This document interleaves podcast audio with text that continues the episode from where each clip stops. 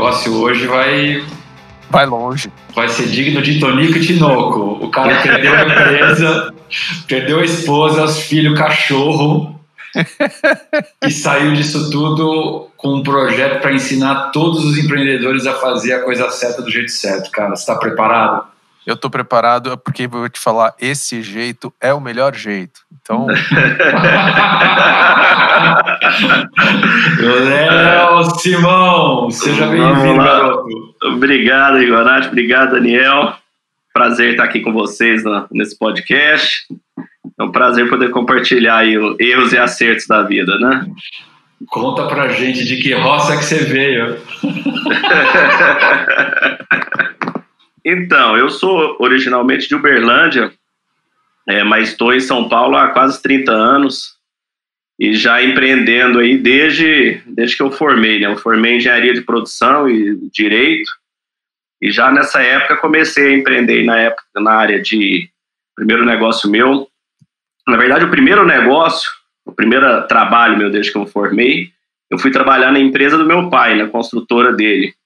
Era uma consultora grande, chegou a ter 4 mil funcionários. É, e quando eu entrei nela, ela já estava no final, ela estava para fechar, estava para quebrar. Então foi assim, minha formatura, meu primeiro ano foi entrando numa empresa que já teve que demitir uma galera, ele tentando sobreviver. Meu pai nessa época estava em depressão. E eu tive que meio que ajudar ele a assumir isso aí para para fechar a empresa, porque foi logo depois do Plano Real, né? Se pegar 94, que as empresas foram quebrando ali, em call, todo mundo, teve index, desindexação do IGPM, TR, e as empresas não conseguiram manter o, o, os valores, foi quebrando. Então ele pôs muito patrimônio nisso, conseguiu segurar alguns anos, mas a hora que chegou em 2000, 2001, foi logo que eu formei, o negócio não resistiu. Então eu passei aí o meu primeiro ano de formado, um ano e meio, com ele na empresa, fechando a empresa literalmente, pagando funcionário, demitindo, negociando. Então, assim, comecei já a vida nessa prova de fogo aí.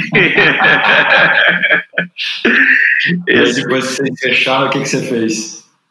Depois que fechamos, eu tive alguns negócios. Uma empresa, eu, eu, em paralelo, eu já tinha aberto uma construtora pequena de reformas, que eu toquei isso por um tempo. Depois eu vi que não era o que eu queria, que eu não, não era para mim. Aí eu resolvi morar na Itália. Fui para Itália, é, com a cara e com a coragem, na época. Era minha na Itália? É, é inicialmente para Firenze.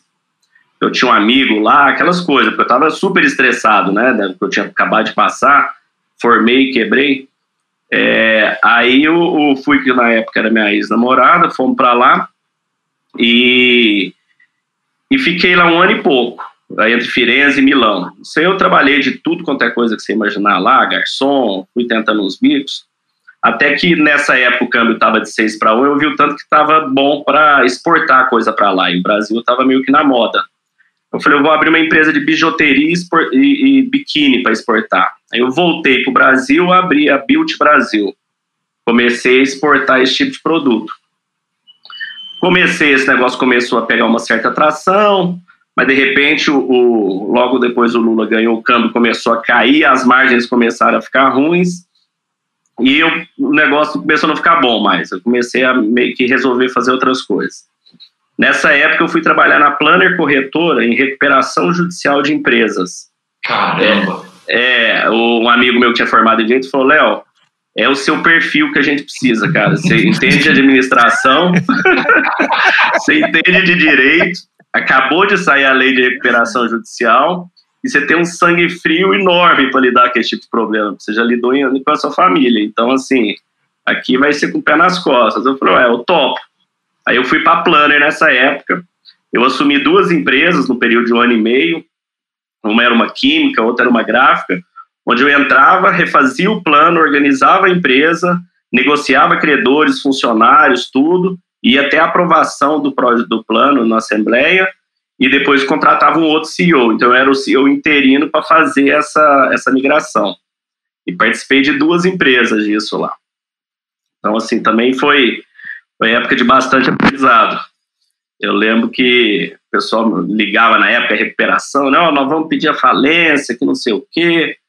Ah, meu amigo, você fica à vontade, mas você ainda não atingiu aí os 20, 20 era o FPs na época, precisa ter para pedir, tinha um valor mínimo lá, mas a gente quer pagar, nós estamos aqui para isso, tudo. Falei, você é advogado, vou desligar isso aqui. Falei, sou, mas vai dar tudo certo, nós estamos aqui para resolver.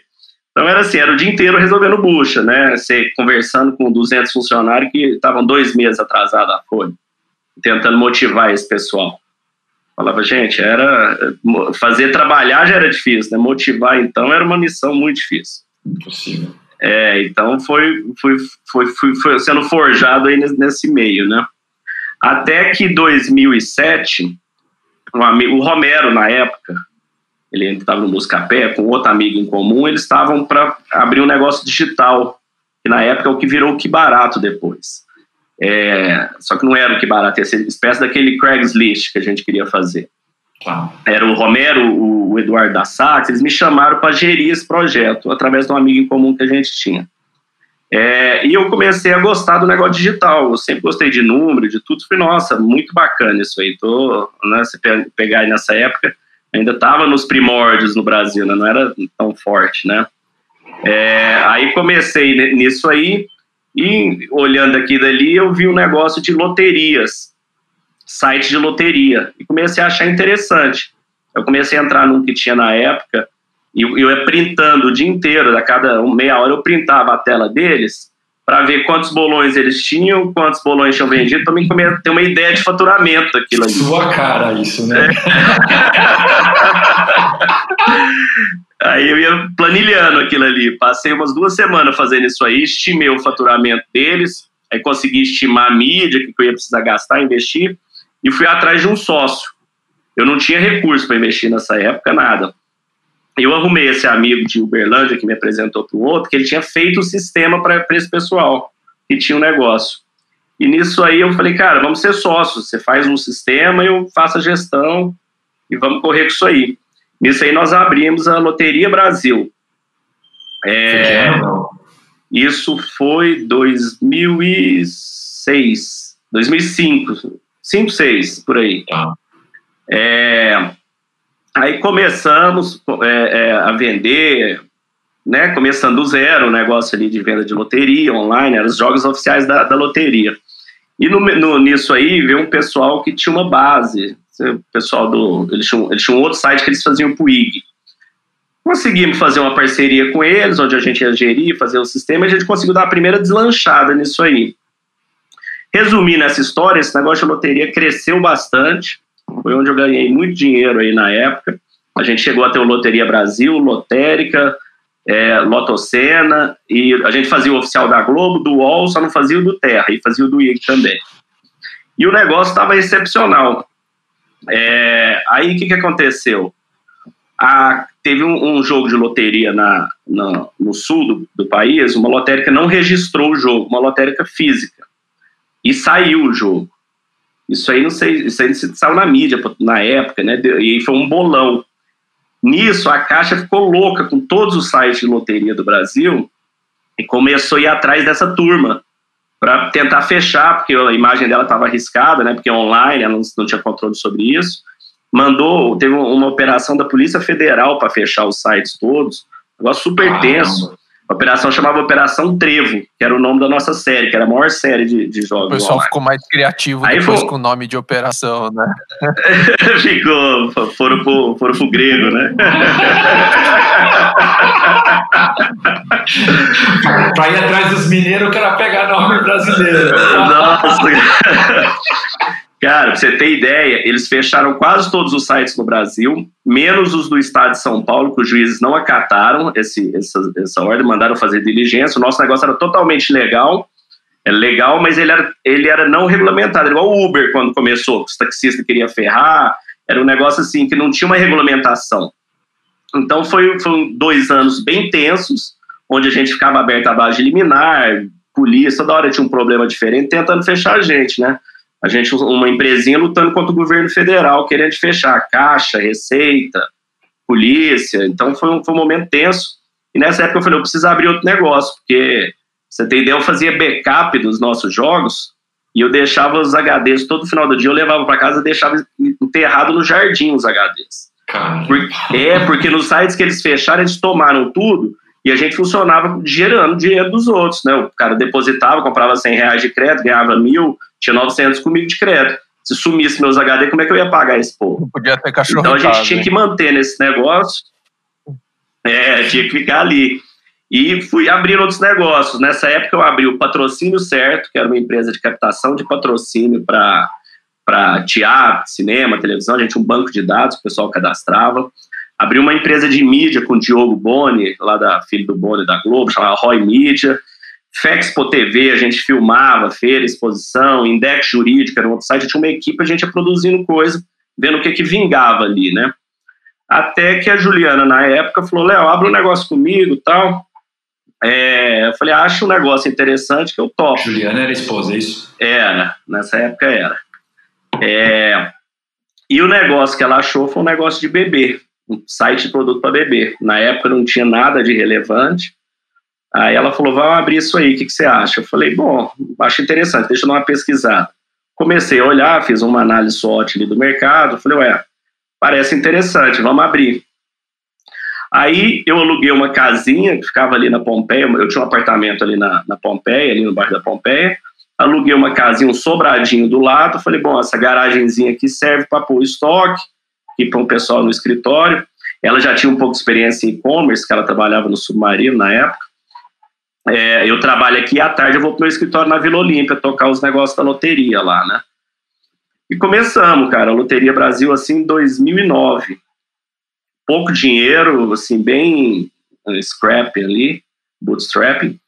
E acabou que dois meses eu tive que alugar um outro galpãozinho, não cabia mais o estoque. Em, três, em seis meses eu já estava com aluguei um restaurante fechado, cheio de caixa para todo lado, no banheiro, nos quartos, aquela coisa bagunçada do início. E a coisa começou a crescer, pegar tração, sem dinheiro de investidor, sem nada. Até então nunca tinha ouvido falar em pegar dinheiro dos outros para nada. A pergunta foi que ano? Abri 2009, é, nós abrimos, começamos a crescer em 2009, finalzinho de 2009, 2010, 2011. Aí 2011 eu já estava muito, descobri que estava nascendo meus filhos, eu estava grávida de gêmeos. Então assim, naquele início de vida, aquela correria, pouco dinheiro, falei, bom, como é que eu vou gêmeos, eu morava num apartamento de 78 metros quadrados, e tinha, e tinha, um, e tinha um, um, Golden Retriever ainda no apartamento. Fácil. Fácil, não tinha a menor condição. Falei, bom, eu já estou precisando pôr dinheiro na empresa, vou vender esse apartamento, vou alugar uma casa em Alphaville, que aí eu ponho o dinheiro do apartamento na empresa e alugo uma casa com espaço para as crianças, né? Babá, aquela coisa toda que vem junto. Aí foi isso aí fiz isso. Só que o caixa, assim, a empresa na época, por incrível que pareça, ela era, chegou a ser lucrativa nessa época. Eu estava faturando 400, 500 mil por mês e ela empatava. Só que o problema era o fluxo de caixa, porque para você crescer, né, eu saí do zero para faturar 600 mil por mês em um ano e meio, é, você tinha que ter estoque. Você pagava estoque em 90 dias e recebia do cliente até 12 vezes, né? Uhum. Então, o fluxo de caixa é que foi pegando. Só que a empresa ela tinha, ela tinha bottom line positivo. Aí, tentando de tudo ali, tivemos a notícia que estava vindo para o Brasil três americanos formados em Harvard, que tinham acabado de ganhar lá o prêmio do MBA deles, como o melhor plano de negócio da turma do MBA. Aí eles ganharam 50 mil dólares de Harvard como prêmio. Com isso aí, eles conseguiram captar mais 5 milhões de dólares com grandes fundos internacionais que eu não tinha ideia na época quão grandes, pois fui ver, na largada ele já tinha um Tiger, Excel, Ron Conway. Só. Só. Ainda bem que eu não sabia, mas aquelas coisas, the things you, you don't know, you don't know, você pelo menos não tem medo, né? Porque... Se eu soubesse na época, eu, às vezes tinha falar, vamos para outra área, né?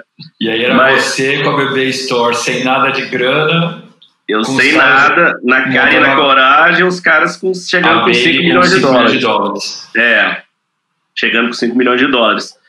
Aí eu falei, bom, complicou, né? O que, que nós vamos fazer agora? De qualquer forma, vou precisar arrumar dinheiro, porque eu entrei num game que eu não conhecia, né? Ele foi sugando caixa, sugando caixa. Hoje em dia, para quem trabalha com startup, acha natural, né? Você sugando caixa, mas na época eu não conhecia esse conceito. Para mim, empresa tinha que dar caixa, né? E não sugar. é, aí falei, bom, vamos atrás. Aí comecei a conversar com alguns fundos no Brasil. Tinham poucos na época. Não tinha muito. A gente até conversou, né, Rigonato. Mas a gente conversou, eu já tinha captado com a Tom. Quem me apresentou para você foi o Haroldo, né? É isso aí. É, antes disso, eu conversei com alguns pequenos que, assim, na verdade, eram fundos que investiam em coisas offline, tradicionais, que estavam dando uma olhada no setor, né? Mas não, não eram muito. Tinha Arpex na época, tinha pouca coisa. Aí, um dia, eu, eu fiquei uns três meses para negociar. A hora que eu quase fui fechar esse negócio, o que, que aconteceu? O Ellison, que é muito amigo meu, ele era country manager do Mercado Livre, Ellison Lemos. É, hoje ele está na Via Varejo.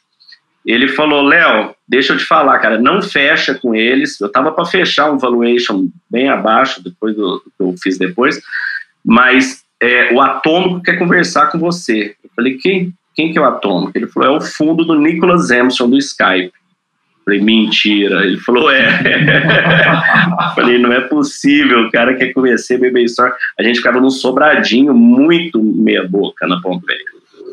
Aí eu falei, bom, show, vamos conversar com ele. Só que o seguinte, eu tinha que, é, eu ia assinar o contrato depois de três meses negociando numa sexta. E no sábado eu ia viajar e ficar uma semana fora nos Estados Unidos fazendo um cruzeiro ali, na verdade no Caribe, que meu irmão tinha acabado de casar e a lua de mel foi oito amigos viajar juntos. Então eu falei, cara, foda não assinar isso aí. Aí eu fui, eu falei, não vou assinar então. Eu segurei, enrolei o pessoal, falei que o advogado estava olhando algumas coisas. É, e fui para o navio. No navio, eu fiquei todos os dias, uma hora, uma hora e meia na cabine, gastando uma fortuna de internet, fazendo call com Atômico, em Londres. Apresentando, mostrando o deck, mostrando, tive que traduzir tudo, né? Porque eu não tinha nada em inglês, estava tudo em português, deixar tudo pronto. E call, call, call, call. Até que na quinta-feira, não embarquei no sábado, eu quinta os caras falaram, Léo, top, você pode vir para cá, você consegue estar aqui na, na sexta, sábado? Não, eu estou no navio, eu consigo estar tá aí na segunda-feira, em Londres. É, falou, beleza, então vem para cá segunda. O navio aportou em Miami no sábado, família voltou tudo para o Brasil.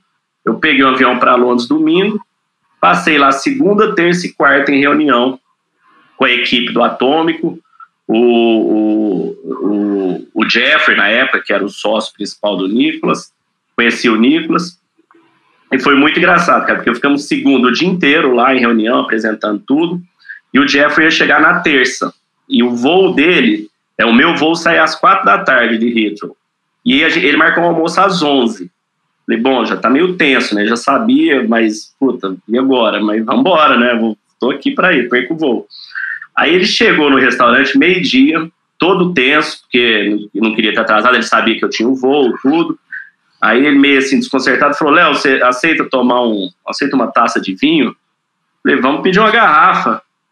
Aí ele falou, mas e se eu vou? Eu falei, ah, o Jeff, eu não vim aqui para voar, não, vim aqui para fechar isso com vocês. Eu vou, eu pego o outro depois, não tem problema não. falou, show de bola, vamos embora. E o Jeff, você conheceu ele, né? Sim. Jeff é um, adora a vida Figuraça, também, né? É. Figuraça. Festeiro, garoto. Festeiro, tomamos várias garrafas. Aí mais uma, e saímos, fomos pro pub, enchemos a cara. Aí no final ele falou: Léo, tá fechado o negócio. Falei: hã? Não sabia se eu tava bêbado, se eu não tava. Ele falou: tá fechado, nós vamos investir. O pessoal já tinha me dado ok. Eu vim hoje para te conhecer pessoalmente, para ver quem, quem que eu tô fechando negócio, mas tá fechado. Aí fiquei assim, sem acreditar, né? Aí peguei o voo no outro dia cedo, falei pra Juliana, falei, ó, oh, fechou. Mas e aí? Eu falei, não, falou que tá fechado, não sei, vai me mandar algum do documento, alguma coisa aí, né? Mas não tinha nem, não conhecia term sheet, não conhecia nada dessas coisas. E quanto que era de grana, Léo? 3 de dólares. 3 de dólares. Era, 2,900 e pouco. Eu acho que era 11 de reais na época. É, aí fechamos isso aí. Aí foram três meses de due diligence. Momento tenso também de due diligence é aquele tanto de coisa, teve que abrir a empresa em Delaware, é, teve que transferir, transformar em SA e cheio de coisa. E eu totalmente sem dinheiro, estava super apertado no quarto trimestre. Aí eu falei para. E o que, que aconteceu? Foi um, um, uma coisa que eu falo muito para meus alunos: falo, gente, problema, você captar dinheiro é um storytelling, que é um filme. Ele tem, um, ele, tem um, ele tem uma linha que vai seguindo, não é uma foto. Então, quando você apresentou um deck para o investidor, e você falou que você vai fazer isso aqui no mês 1, no mês 5, 2x, no mês 6, 3x, ele vai ficar com você esse período todo ali fazendo edilhas, negociando e tudo mais. Se você não chegar nesses números, o cara não vai fechar com você. Porque você apresentou um negócio que você não está conseguindo cumprir. E, e, o documento é non-binding, então ele vai sair fora, né? Não vinculante. Aí eu fiquei, falei, eu falei pro pessoal, falei, gente, eu preciso, só que eu, eu, eu fiz esse plano aqui, eu precisava de dinheiro para comprar estoque. E eu preciso de 2 milhões pra, de estoque aqui. Eu posso antecipar isso aí, pedir emprestado e depois vocês pagam a hora que vocês entrarem? Eu lembro que na época o Chris falou, oh, eu não posso garantir nada, não posso garantir nem que nós vamos entrar.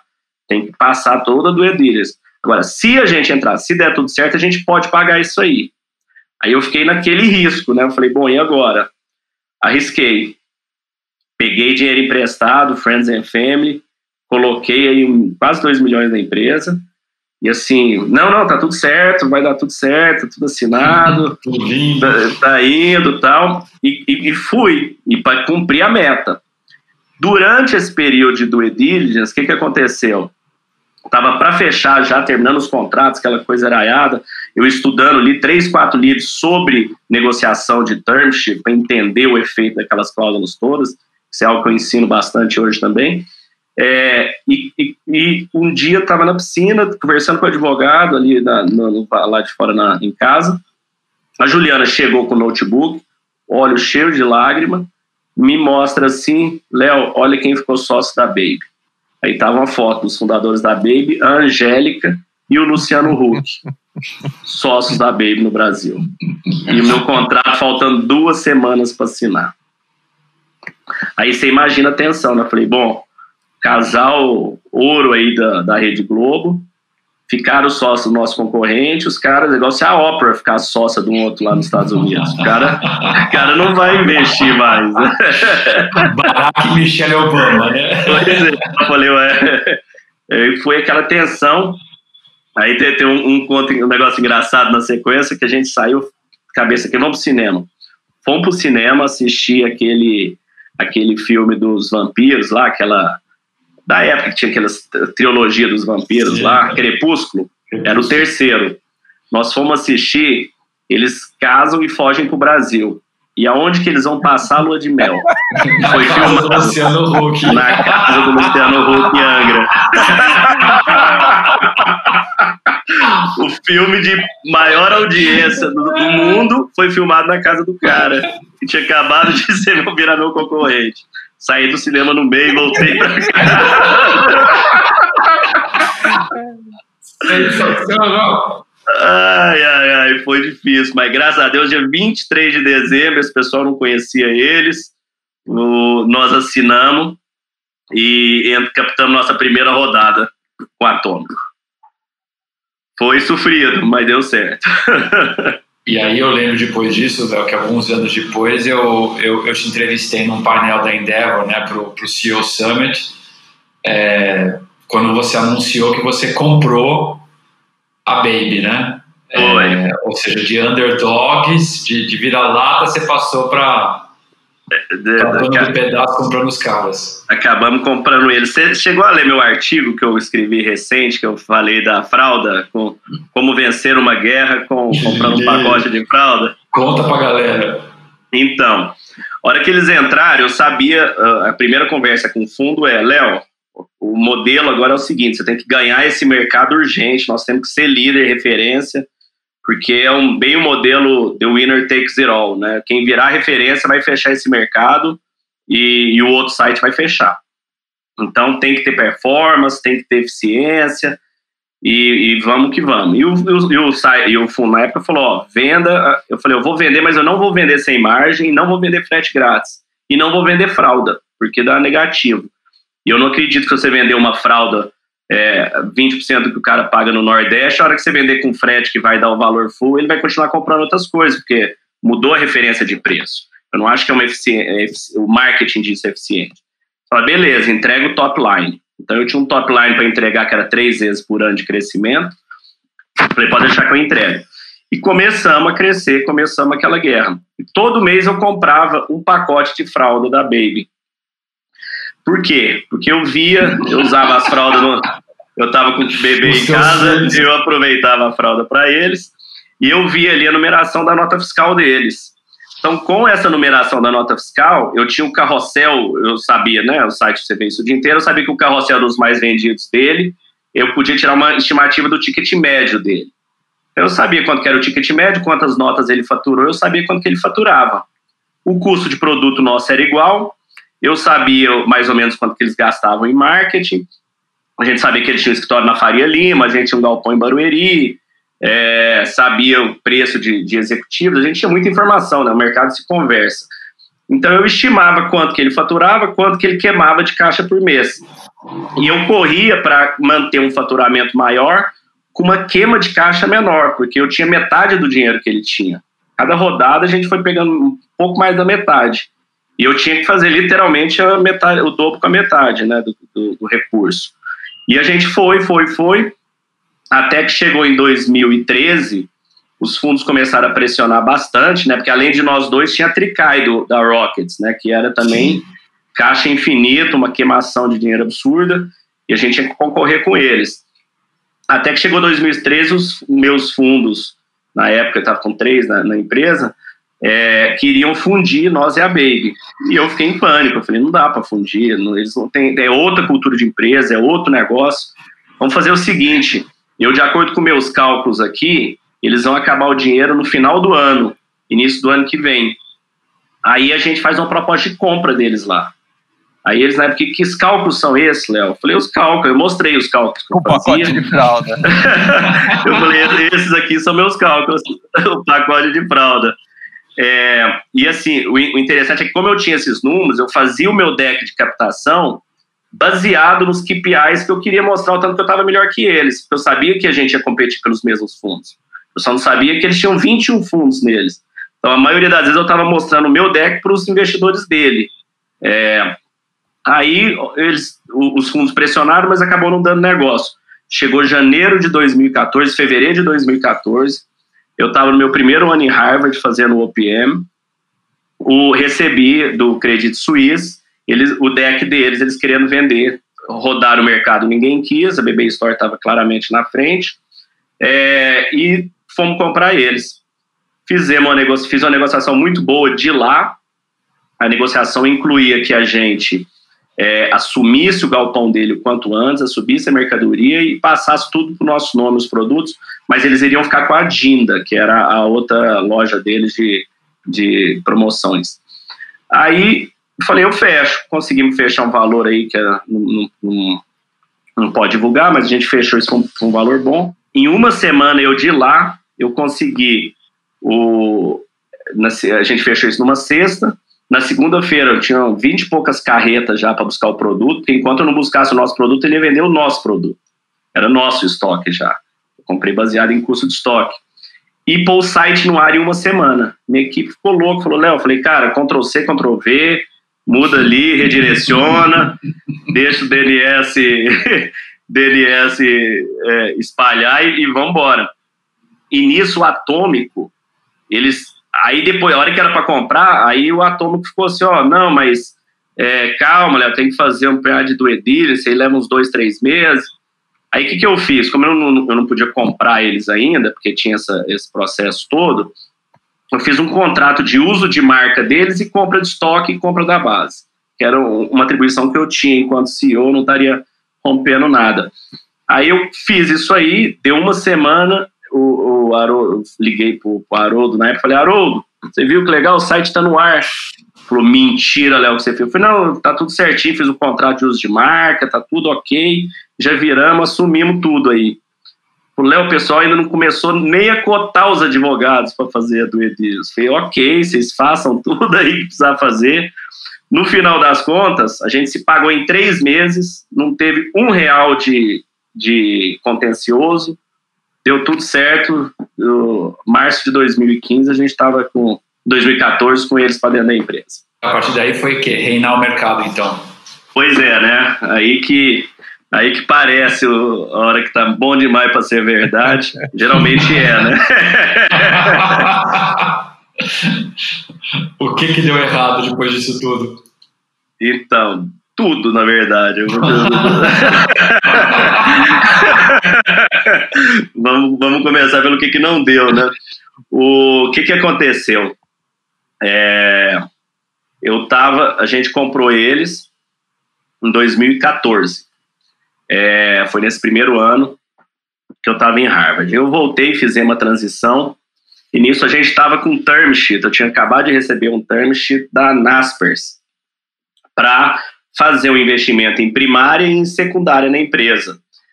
E durante toda essa compra da Baby, eu conversei na época com o pessoal lá, era o Dan Fátio, conversamos muito na época, e ele falou, Dan, você acha uma boa eu comprar? Vocês vão continuar interessados? Léo, você comprar, aí que nós estamos interessados, aí consolidou e tudo. Deu tudo certo.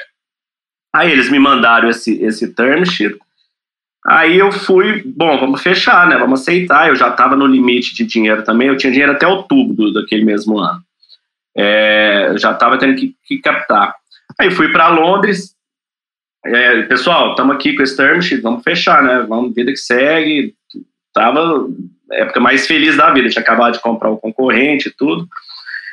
Aí cheguei lá, para minha grande surpresa, eles não estavam com essa empolgação toda que eu estava de, de receber o investimento da Naspers. Eu falei, como assim, pessoal? Vocês estão de brincadeira. O Brasil está derretendo. Né? Vocês lembram, 2014 foi o final do ano da, do governo Dilma. Falei, se a Dilma ganhar de novo, o Brasil foi para o espaço. E eu não tenho cinco term sheets aqui, não tenho um. É esse aqui, ó. É, e era, ia ter secundária e primária, era 30 e 30. Então era uma grana boa que estava entrando, ia resolver tudo. Aí começou a ter uma questão política lá dentro, né, que isso é minha visão de fora, nunca vou saber exatamente o que, que se passou, mas o fato é que eles acharam na época que era uma questão muito muito estratégica, Naspers, que a gente já tinha ganho o game, que a gente podia buscar alguém fazer mais uma rodada, depois um IPO, que a Naspers ia tirar possibilidades, esses eram os argumentos. Mas no meu ponto de vista é que o Jeffrey saiu de saiu do, da operação do Brasil, brigou com o Nicholas, foi para outro país. É, quem assumiu a gestão disso lá não tinha a mesma leitura que o Jeffrey tinha do negócio aqui. Apesar de ter o Haroldo me ajudando com todas as forças ali do meu lado para tentar fazer dar certo, quem assumiu a, o Brasil ali, que era o, o, o Hero, ele não tinha a mesma visão. Então ele dificultou o deal. E nisso nós passamos abril, maio e junho com o term sheet na mão, sem assinar. Negocia, pedia mais coisa, call option, put aqui, put daquilo, não sei o que, não sei o que. O tempo foi passando, chegou em junho, julho, o Dan me manda uma, uma mensagem que fala, Léo, estava próximo de chegar aos finalmente da negociação, foi se arrastando. É, saiu o, o CEO da Naspers e todos os deals não assinados vão ter que ser foram retirados. Então taca zero. Todos os deals não assinados vão ser retirados. Cara, faltava pouco, assim, vamos assinar no final da semana, assinava, tava quase. E eu correndo, atômico, vai de um, faz dar certo, vem do outro, faz. Três meses envolvido nisso aí. Aí o gato subiu no telhado, como a gente diz em Minas, acho que São Paulo também. É, falei, bom, gente, o negócio é o seguinte: nosso, nosso caixa acaba em outubro, nós já estamos em julho, é, julho e agosto não tem ninguém nos Estados Unidos e Europa, é férias. Eu só vou poder sair para captar em setembro e não tem como ter dinheiro até outubro. Vou conseguir entrar dinheiro caixa lá para dezembro, janeiro. É, vou precisar de um bridge loan. Ah, tá bom, vamos ver, vamos ver, vamos ver. Foi passando o tempo, foi passando o tempo, chegou setembro, eu fui. A Endeavor me ajudou demais. Eu tive, durante 45 dias, eu cheguei a ter 132 reuniões com fundos Costa Leste, Oeste e Europa, entre call, vídeo call, não sei o que, reunião. Assim, foi super intenso, eu fora desesperado para captar recurso, é, porque senão eu sabia que eu ia fazer um, um, uma rodada interna num, num, custo muito ruim depois de tudo que a gente tinha feito. Só que a notícia foi muito pior. Eu recebi do Atômico um, um term sheet que eu sinceramente até hoje nunca vi um documento tão duro na minha vida, que era um term sheet que eles nos fariam um bridge loan de 10 milhões de dólares em três tranches, 3, 3 e 4. É, a cada tranche dessa, basicamente, eu perdia 20% de participação, se ela não fosse paga em 90 dias. Então eu saí de uma participação na época que eu estava em torno de 30%, se eu pegasse as três tranches e não repagasse elas, eu ia para 5% de ação comum off the money. É, é, aí aconteceu isso, é coisa, aí o negócio foi muito difícil, né? Aí, é, obviamente, eu, eu fiquei muito desgostoso com um todo. Foi aí que eu saí desesperado para tentar captar, né? Fiz essas, essas buscando essas rodadas. É, aí eu consegui um outro fundo aqui do Brasil, na época que inicialmente quis investir, que era a, com a Verônica Serra, lá, o Pacific. Começamos a negociar tudo de novo, setembro, outubro. Eu consegui tirar boa parte da, das coisas mais duras do, da tranche A. Eu falei, eu ganho até janeiro, fevereiro. Joguei tudo lá para tranche C. E falei, se eu chegar na tranche C, eu estou fora. Eu não, não, eu não assino, não saio. Eu já tinha pensado isso, para mim não, eu estava fora já, né? Fazer o que lá? Sim. Aí eu falei, eu vou, mas vou tentar até o último minuto. Eu lembro que eu tive reunião com o Beto Sicupira, que a Endeavor me levou, expliquei a situação para ele, ele falou, Léo, você tem que trocar de sócio urgente. Tem que arrumar um sócio que compra a participação e trocar, porque acabou a relação societária. E isso aí que aconteceu vai ser difícil. Tem que arrumar alguém urgente. Aí a Verônica topou, começamos o processo do Edilhas, tudo certo, tudo bonitinho. A hora que chegou próximo de assinar, a Dilma ganhou a eleição em outubro, né? Janeiro, fevereiro de 2015, o dólar deu aquela porrada lá para cima. A nossa empresa era em dólar, tudo, os contratos tudo em dólar. Então, assim, da noite pro dia, ela, ela se ela prosseguisse no term sheet, ela ia perder 30% na largada já de desvalorização. Mas aí a situação já estava no limite, eu chegando naquela, naquela tranche C, a coisa muito difícil. É, chegou num ponto, uma reunião, numa reunião societária, que é uma reunião de conselho, que eu entrei na reunião o pessoal já estava com os advogados lá. Então falei, ué, mas eu não estou entendendo, eu não estou representado aqui. Vocês me falaram que era para mim estar representado na reunião de conselho. Eu estou pedindo uma journey dessa reunião aqui, vou trazer meus representantes, já que é nesse nível que nós já estamos. Aí foi um quebra-pau, não, não, a gente tira os advogados, não sei o quê, mas aí foi aquela coisa muito difícil. No final das contas, fizemos um acordo onde eu sairia, eles iriam se assumir interinamente. Eu já tinha reduzido 30% dos custos da empresa, mas eu mostrei que não tinha como a empresa break-even. A gente estava faturando 14 milhões por mês, tinha que chegar a 16, 17, ela break-evava. Mas que assim, a situação que a gente estava, não, não dava para voltar para trás. Eu já passei por esse caminho aqui de trás, ali não tinha break-even. A gente precisa ganhar essa margem, essa, essa escala aqui para conseguir. E começou a ter muita divergência, né? Casa que falta pão, todo mundo briga e ninguém tem razão. Verdade. É, e a coisa começou a ficar muito difícil até que eu resolvi, ó, eu tô saindo, então não, não serei mais CEO da empresa, vocês assumam, façam a visão de vocês para esse negócio, que não é a minha.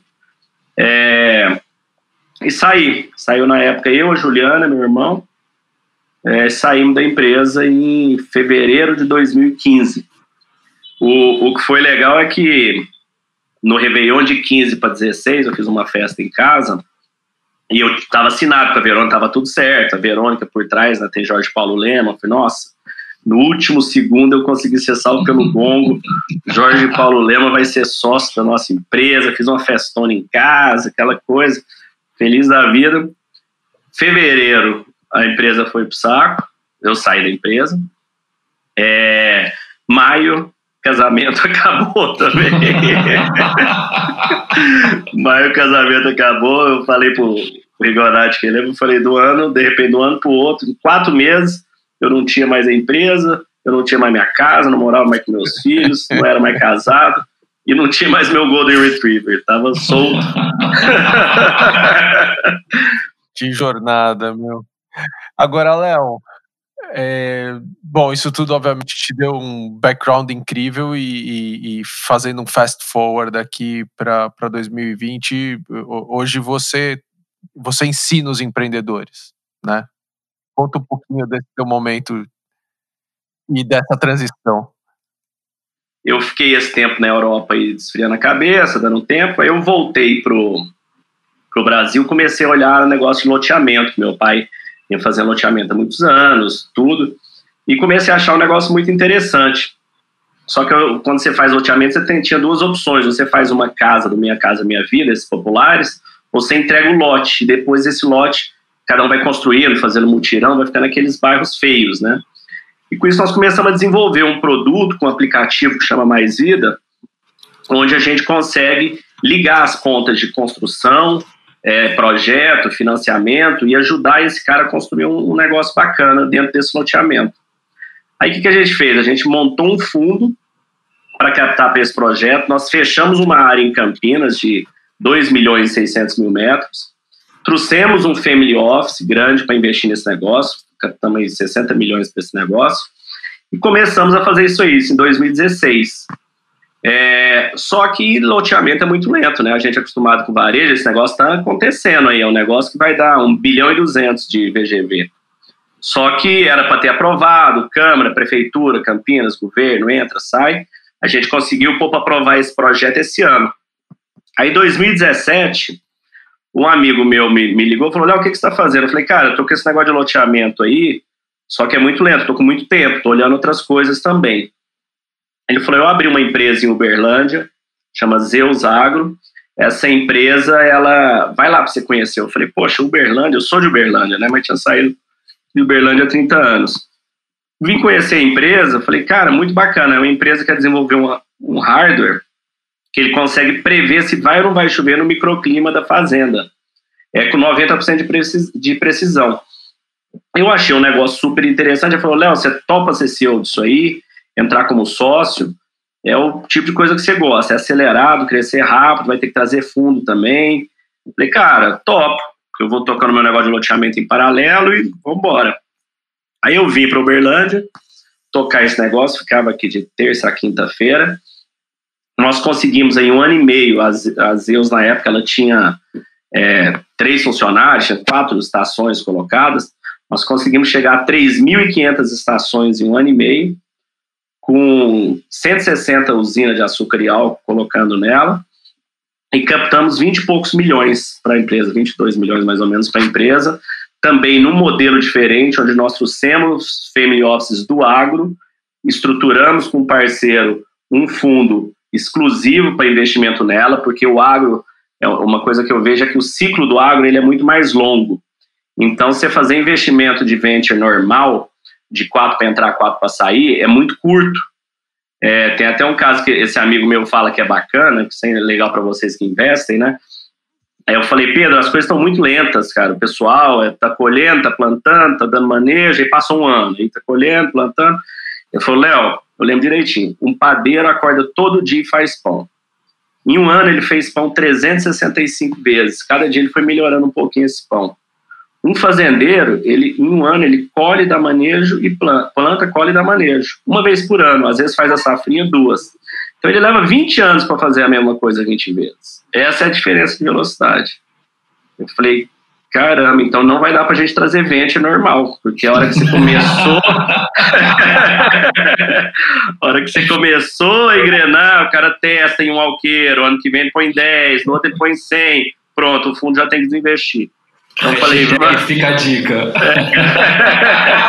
Hashtag fica a dica. Aí nós trouxemos esses investidores, captamos, Aí esse amigo meu assumiu de volta o negócio, ele era majoritário, ele me trouxe, eu fiquei com a participação, eu vendi minha participação para ele em setembro do ano passado. Só que nisso eu acabei que eu me casei de novo em Uberlândia. Encontrei uma menina da minha infância aqui, era minha vizinha, nos apaixonamos e casei de novo aqui em Uberlândia. É... Aí falei, bom, tô com um negócio de loteamento lá em Campinas, casado aqui, estou vendo bastante coisa, né? Sempre aparecendo negócio para investir, para tocar e tudo. Só que eu, e, e dando as, as, mentorias da Endeavor, né? Eu virei empreendedor e mentor Endeavor em 2014 ou 15, não, 13, 2013. Aí eu falei, bom, e se eu montasse um curso, né, para ajudar empreendedor, para conseguir dar escala, né, além de dar mentoria, conseguir dar escala, porque eu vejo que existe uma uma diferença de conhecimento, né, entre o, até conversei com o Igonati da outra vez, é, entre, obviamente, o investidor e o, e o empreendedor, porque o investidor ele é acostumado a negociar, ele faz isso o dia inteiro, dezenas de vezes, igual o padeiro, né? E o, e o empreendedor, ele vai negociar isso uma, duas vezes na vida. Então, ele, ele não pode errar nessa negociação. Ele não pode errar nessa captação e nesse processo. Então, existe uma. Assim, o pessoal vem conversar e em duas, três horas de conversa não dava para passar tudo, é muita informação.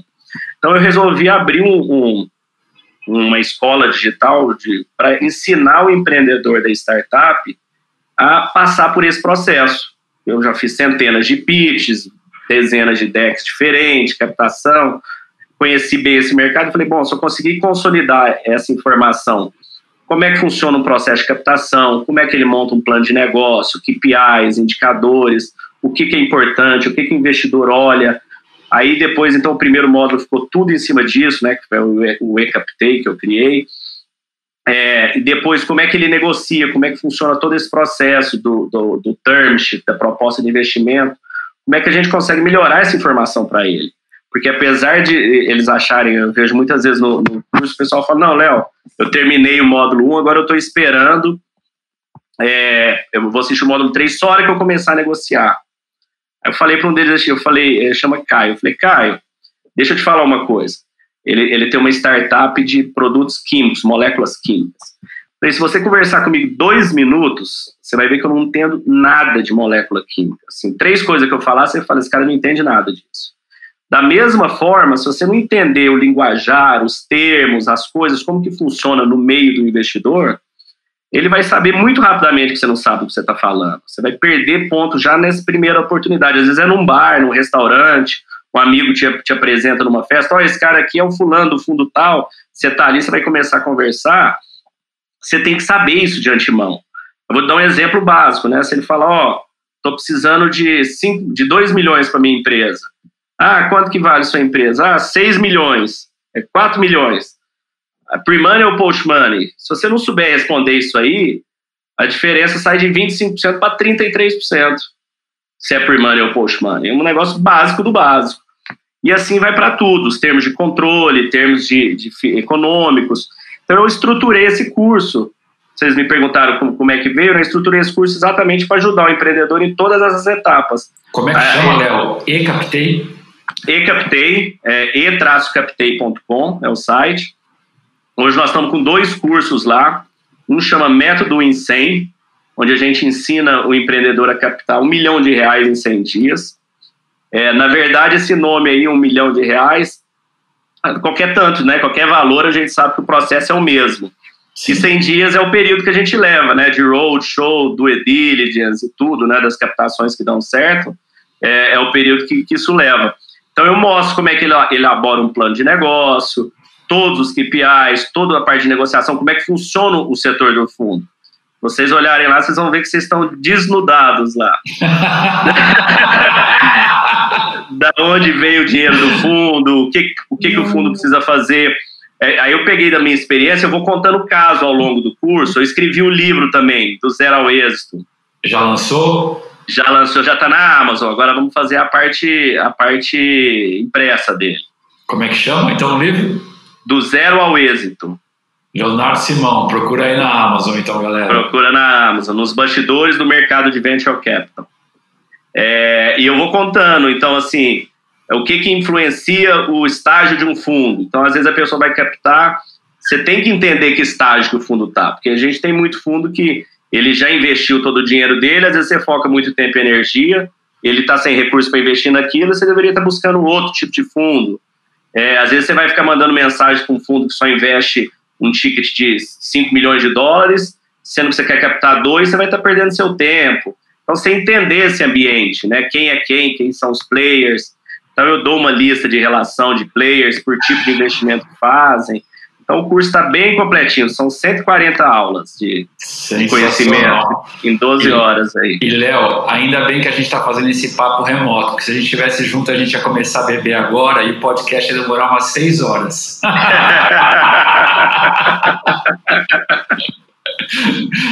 Bate o ping-pong aí, vai, vamos lá. Bora, vamos lá, Léo. Conta pra gente o que, que você está lendo. Negotiating the Impossible, do Deepak Malhotra foi meu professor em Harvard é, e um dos melhores é, especialistas em negociação do mundo. Eu estou tirando mais alguns insights para o curso do método Insane. Quem te influenciou? Meu pai. Uma fonte de informação do teu dia a dia? Google, Google Analytics. É um ritual do teu cotidiano que você não abre mão? Meditação, medito todo dia 30 anos. Ferramenta de trabalho indispensável? Notebook, celular. Léo, é, nessa tua longa jornada, com certeza você recebeu um, um, um, aprendizado de alguém, ou mesmo desenvolveu o teu próximo, que você deve estar passando para frente ele toda hora. É, que aprendizado é esse? Persistência. Persistência e falta de medo. Você não pode ter medo. Tem uma aquele discurso do, do Steve Jobs de Stanford, acho muito bacana, eu escutei ele direto, ele fala We are already naked. Uh, don't waste your time living someone else's life, né? Então, assim, não perca tempo, não tenha medo, você já está nu, você nasceu nu, enfrenta, vai com força, coragem, não desista nunca. Esse é o meu. Boa. Léo, super obrigado. Gente, muito obrigado vocês. Prazer, obrigado ouvintes do podcast. E estou à disposição. Vamos, vamos falar mais. A semana que vem tô por aí em Sampa. Boa. Lá, lá pro final de semana, de repente a gente acaba se acabar a pandemia de repente. Né? Mas também fica a dica para quem estiver ouvindo a gente quiser conhecer mais do, do curso, além do livro também que já está na Amazon, e captei com hífen.com, né? Não é ponto .com. E-captei.com. Maravilha. Bom, esse foi mais um episódio do Astela Playbook. Obrigado pela tua audiência. Espero que todo mundo esteja bem, esteja seguro. A gente continua de quarentena, mas continua publicando aqui. Até a próxima.